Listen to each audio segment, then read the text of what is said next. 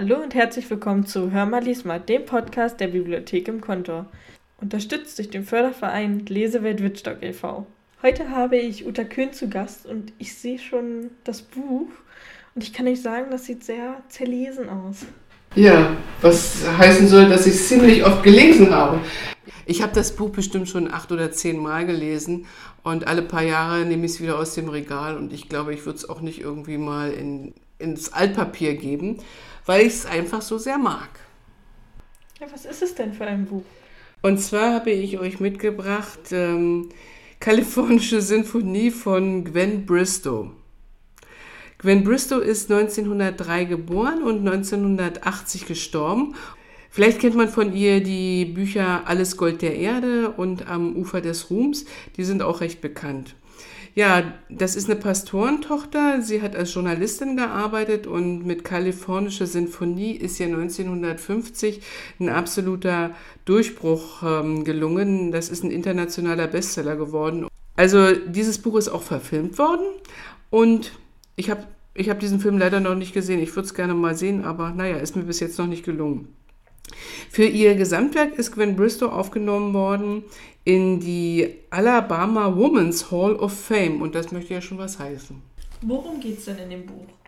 Ja, also äh, Hauptperson ist Garnett Cameron. Sie ist 19 Jahre alt und eine Tochter aus gutem New Yorker Hause, als sie 1845 den Präriehändler Oliver Hall kennenlernt und ihn heiratet und mit ihm nach Kalifornien geht. Diese monatelange Reise ist nicht nur beschwerlich, sondern lebensgefährlich.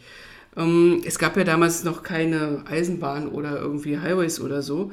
Ähm, und es ging quer durch den Wilden Westen, durch Wüsten und über Berge.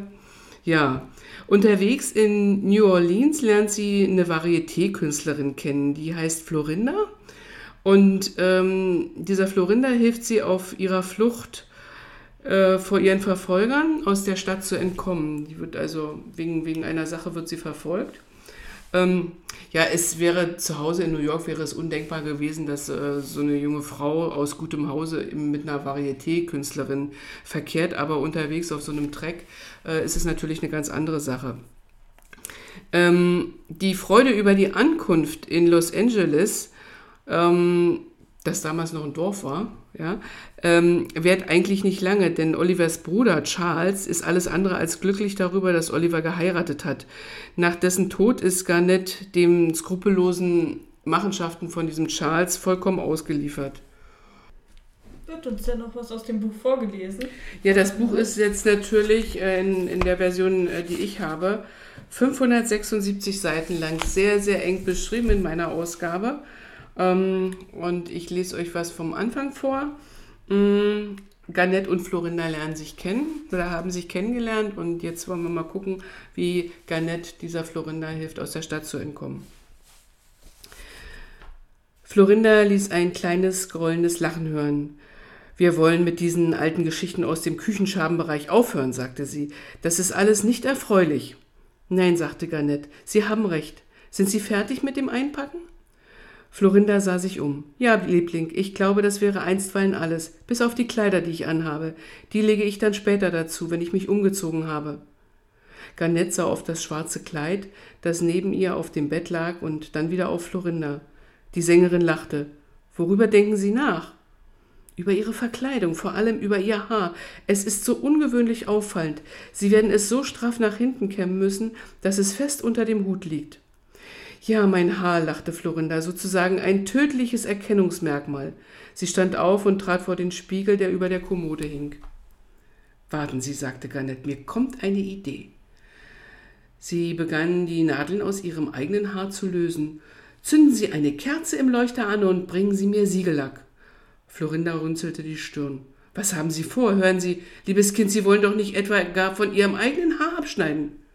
Doch, antwortete Garnet, eine Winzigkeit, nur ein paar Löckchen. Sie werden mir nicht im geringsten fehlen. Bitte geben Sie mir den schwarzen Hut. Danke, so, jetzt passen Sie auf. Garnett ergriff den Hut und klebte mit Hilfe des Siegellacks ein paar Locken ihres eigenen Haares unter den vorderen Hutrand. Es musste den Eindruck erwecken, als sei das Haar der Hutträgerin in der Mitte gescheitelt und fiele in zwei kleinen Locken in die Stirn. Florinda stieß, da sie begriff, einen kleinen Begeisterungspfiff aus. Großartig, sagte sie. Ich wünschte wahrhaftig, ich hätte Ihren Kopf. Ich könnte ihn gebrauchen. Sobald Sie auf dem Schiff sind, können Sie ja die schwarzen Locken abnehmen, sagte Garnett. Es sei denn, Sie treffen mit jemandem zusammen, den Sie von früher her kennen. Sie schüttelte ihr Haar aus der Stirn und befestigte es mit einem Kamm. Florinda streichelte liebevoll ihren grün gebänderten Hut. Was mache ich damit? sagte sie. Ich möchte ihn nicht gerne wegwerfen. Er war ziemlich teuer. Wie ist das? Geziemt es sich für eine trauernde Witwe mit einem Hutkarton herumzulaufen? Garnett lachte. Ich glaube, dagegen ist nichts einzuwenden. Sie nahm die Hutschachtel auf und las das Firmenschild. Madame Sidonie Drouet. Feinste Witwenausstattungen, Hüte, Schleier. Hm, das werden wir einschlagen müssen, damit man das Schild nicht sieht. Außerdem könnte sich der Deckel lösen und dann würde man gleich den grünen Hut in der Schachtel sehen. Ich werde das machen, während Sie sich umziehen. Sie kletterte vom Bett herunter, kniete sich auf den Fußboden und begann die Hutbänder glatt zu streichen. Vielen Dank, sagte Florinda. Ich möchte ihn wirklich gerne behalten. Jetzt werde ich mich also umziehen. Sie wandte sich dem Spiegel zu und begann die Armbänder abzustreifen und ihre langen Handschuhe aufzuknöpfen. Garnett erinnerte sich daran, dass sie Florinda noch nicht ohne ihre Handschuhe gesehen hatte. Sie fragte sich, ob es sich dabei nur um eine Künstlermarotte handelte oder ob irgendein besonderer Grund dahinter steckte. Sie war eben damit beschäftigt, den grünen Hut sorgfältig zu verpacken, als sie Florindas Taftkleid rascheln hörte. Aufblickend biss sie sich vor Überraschung in die Unterlippe. Es fehlte nicht viel, dass sie aufgeschrien hätte. Florinda hob eben ihr Kleid auf, das über ihre Unterröcke hinweg zu Boden geglitten war. Garnett sah, Hände und Arme der Sängerin waren mit Narben bedeckt, und zwar mit großen, rot glänzenden Narben, die sich bei jeder Bewegung wie Papier kräuselten. Zwischen den Narben zerrte und spannte sich die Haut wie Stoff, der zerrissen und schlecht genäht worden war. Garnett blickte zu Boden und trat, als ob sie sehr beschäftigt sei. Sie wusste, woher solche Narben rührten. Es waren zweifellos die Spuren schwerer Brandwunden. Sie waren offenbar noch ziemlich frisch und erschreckend groß. Sie liefen kreuz und quer über die Hände, Gelenke und Unterarme. Sogar über einem Ellenbogen befanden sich noch einige kleine Narben.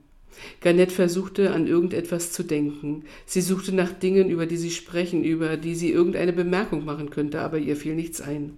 Sie vermochte an nichts anderes zu denken als an diese sichtbaren Zeichen einer Schlacht, die Florinda erst vor kurzer Zeit mit dem Feuer ausgefochten haben musste. Sie hatte die Schlacht bestanden, ohne zum Krüppel zu werden. Mit der Zeit würden die schrecklichen Narben wohl auch verblassen, aber zweifellos hatte sie einen Teil ihrer Schönheit für immer eingebüßt. Garnett erinnerte sich der Worte Florindas. Ist es Ihnen nie geschehen, dass Sie über eine Sache nicht sprechen konnten? Das war es also. Mit diesen Brandnarben hing es zusammen. Garnett war entschlossen, so zu tun, als hätte sie nichts gesehen. Sie dachte, und wenn ich ein ganzes Leben an ihrer Seite verbringen sollte, ich würde niemals auch nur mit einem Wort andeuten, dass ich die Narben gesehen habe. Wenn das Buch von 1950 ist, gibt es das denn heute überhaupt noch? Ja, ich habe extra nachgeguckt. Natürlich gibt es das noch in antiquariatischer Ausgabe. Ähm, und ich habe da mehrere Exemplare davon gefunden. Also wer das kaufen möchte, der hat sicherlich noch gute Chancen. Und ich denke, auch in der einen oder anderen Bibliothek wird es das auch geben. Denn sind wir schon wieder am Ende des Podcasts angelangt und das Letzte, was fehlt, ist das Zitat zum Schluss. Ja, ich glaube, ich habe eins rausgesucht, ähm, das passt, passt zum Inhalt und es passt zu dieser Florinda. Du brauchst keinen Alkohol, um der Welt zu entfliehen. Ein gutes Buch reicht.